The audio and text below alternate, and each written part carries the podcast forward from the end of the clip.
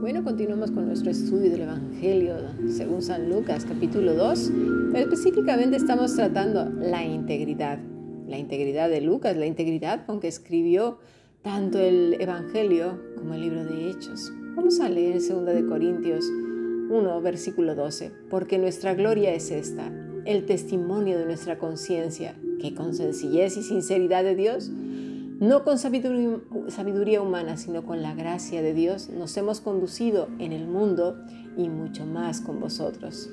¿Qué tenemos que decir en cuanto a esto, pastor? Bueno, aquí entramos en una verdad muy necesaria en la vida del creyente.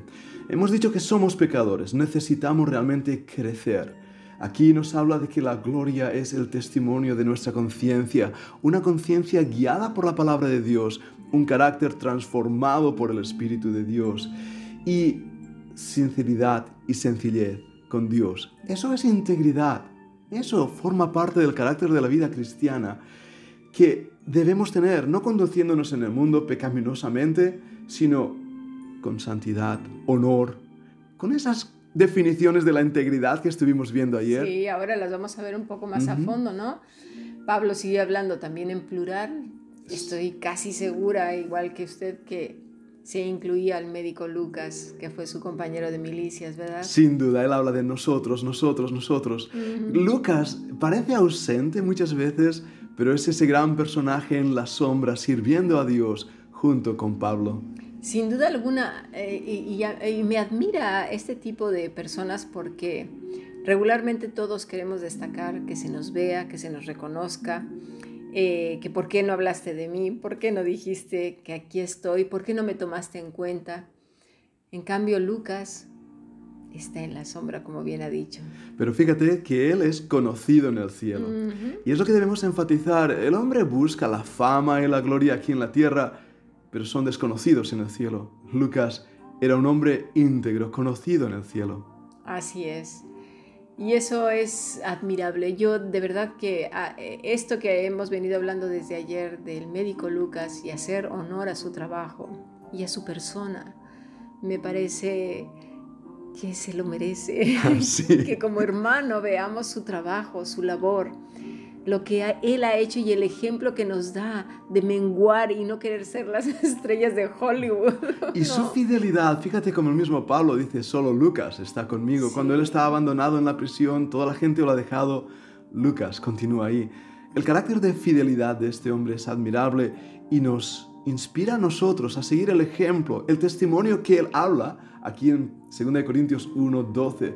Nos hemos conducido en el mundo y mucho más con vosotros. Exactamente, Pablo tenía claro que nada ni nadie podría echarles en cara que predicaban el Evangelio con astucia de hombres para nada, ¿verdad? El versículo 3 dice, dice así, pero si nuestro Evangelio está aún encubierto, entre, entre los que predican está encubierto.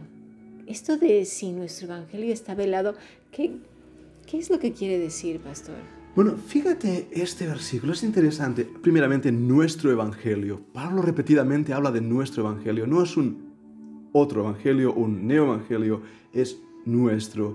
Y está encubierto, ¿por qué? Porque hay un rechazo hacia él. Entre los que se pierden está encubierto, mm. es lo que está diciendo.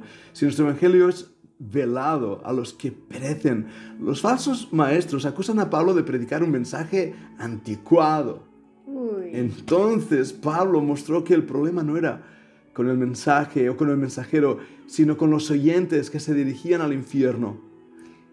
Exactamente, pastor. Creo que aquí eh, sería bueno hacer un pequeño paréntesis porque estas modas que han salido, que han querido aplicar el Evangelio al siglo XXI sacando los neos de los neos, ¿sí? Neocristianismo, neocarismatismo, neopentecostalismo, neopresbiterianismo, neoluteranismo, neo de los neos.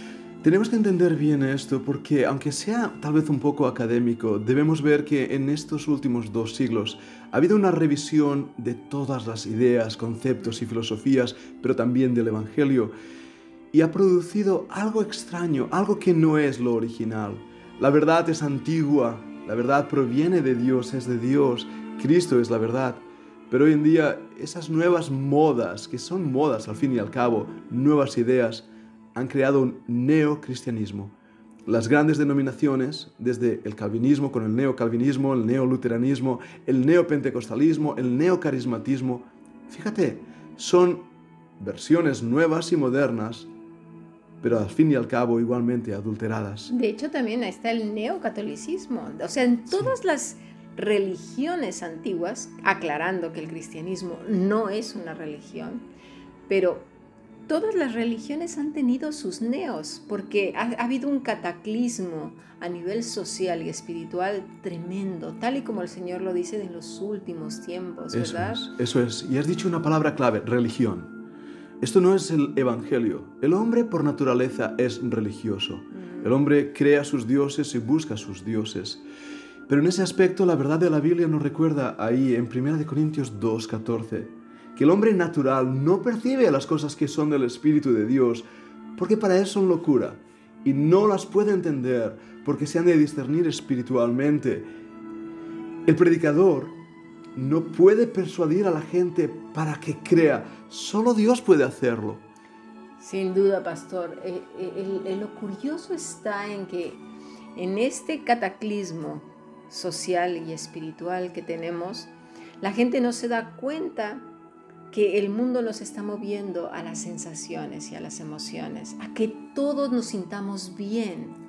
Y este Evangelio nuevo dice, mira, como ya sabemos que el mundo está tan mal, pues vamos a darle a la gente lo que le gusta, sentirse bien. ¿no? Entonces, tenemos dos, estas dos corrientes, el predicador que adultera y no es íntegro, y lo único que hace es darle al público lo que el público pide, y tenemos el predicador que habla la palabra de Dios y no le habla al público, le habla al pecador. Esa es la gran diferencia, que uno le habla al público y otra le habla al pecador. Y tenemos que ir a la realidad que el Evangelio quebranta la piedra. Es una espada aguda, llega a lo más íntimo del alma. El Evangelio ofende, nos lleva a un punto de nosotros mismos de ver nuestra falta de integridad, nuestra falta de santidad.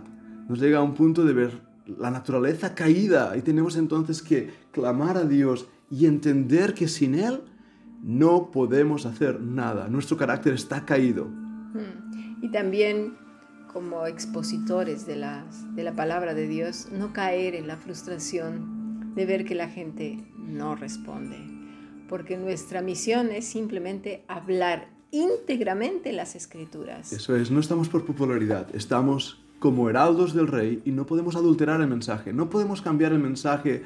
En tiempos de Roma decían pan y circo para que la gente fuera feliz. Mm. Hoy en día dentro de la religiosidad, dentro de las iglesias, se transmite un evangelio social de triunfo y popularidad, no el verdadero evangelio de arrepentimiento. Así es.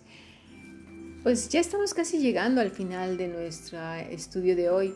Sin embargo, me gustaría, pastor, que quedara bien claro que la integridad no es justificación. No lo es. No es. La justificación, como dice Romanos 5.1, es justificados pues por la fe tenemos paz para con Dios por medio de quién? De nuestro Señor Jesucristo. Pero ser íntegro es, como vimos ayer, una virtud, una virtud aún humana que creo que nadie en este mundo o muy pocos han desarrollado. Con lo cual, si hablamos en términos humanos, pues cuánto más será en la excelencia en Cristo, ¿no? Fíjate, esto es importantísimo. Justificación por gracia es la declaración que Dios nos da nos declara justos. Pero eso no quita nuestra responsabilidad humana de crecer en Cristo, de luchar por la santidad. De hecho, la palabra íntegro, arete, quiere decir excelencia, valor, buscar la excelencia en nuestras vidas para que en todo Cristo tenga la excelencia. La excelencia. Sí, pastor, y, ya nos queda muy poquito, pero me gustaría volver a repetir lo que es integridad en términos humanos, ¿eh? o sea, en un plano horizontal. que todos deberíamos de aspirar a ella porque estamos hablando humanos. Se traduce como honradez, honestidad, respeto por los demás, corrección, responsabilidad, control emocional, respeto por sí mismo, puntualidad, lealtad, pulcritud, disciplina, congruencia y firmeza en las acciones. Por eso es importante hacer una diferencia entre una cosa y otra. Mire, pastor, le voy a eh, hablar eh, rápidamente acerca de Job. Sí, Se habla sí. mucho de él, sí, y también la gente se compara mucho con David. Pero me gustaría que hiciéramos énfasis en Job 2.10. Dice, pero él dijo, como habla cualquier mujer necia, has hablado. ¿Aceptaremos el bien de Dios y no aceptaremos el mal? En todo esto, Job no pecó con sus labios. Es curioso porque cuando dice no pecó con sus labios, la gente dice que habrá dicho, se refería a majaderías. La palabra es kjata, que quiere decir daño, defraudar, delinquir, errar, pervertir, prevaricar, falta, descarriar. Y aquí hay una palabra, prevaricar, que me gustaría decirlo otra vez la RAE, que a mí me encanta todo esto, pastor. Sí, sí, sí. Quiere decir que esta persona no dice locuras, no comete faltas, no desvarían. Esta gente locuaz que ahora anda por el mundo, ¿no, pastor? Y fíjate que en Job varias veces aparece la palabra integridad relacionada con él mismo. Job no dijo tonterías, no dijo cosas que no tenían ningún sentido. Era un hombre, como bien define la RAE, con esas características. Y eso debe ser la búsqueda de todo cristiano. Si hablamos verticalmente, hemos sido declarados justos desde arriba, por gracia.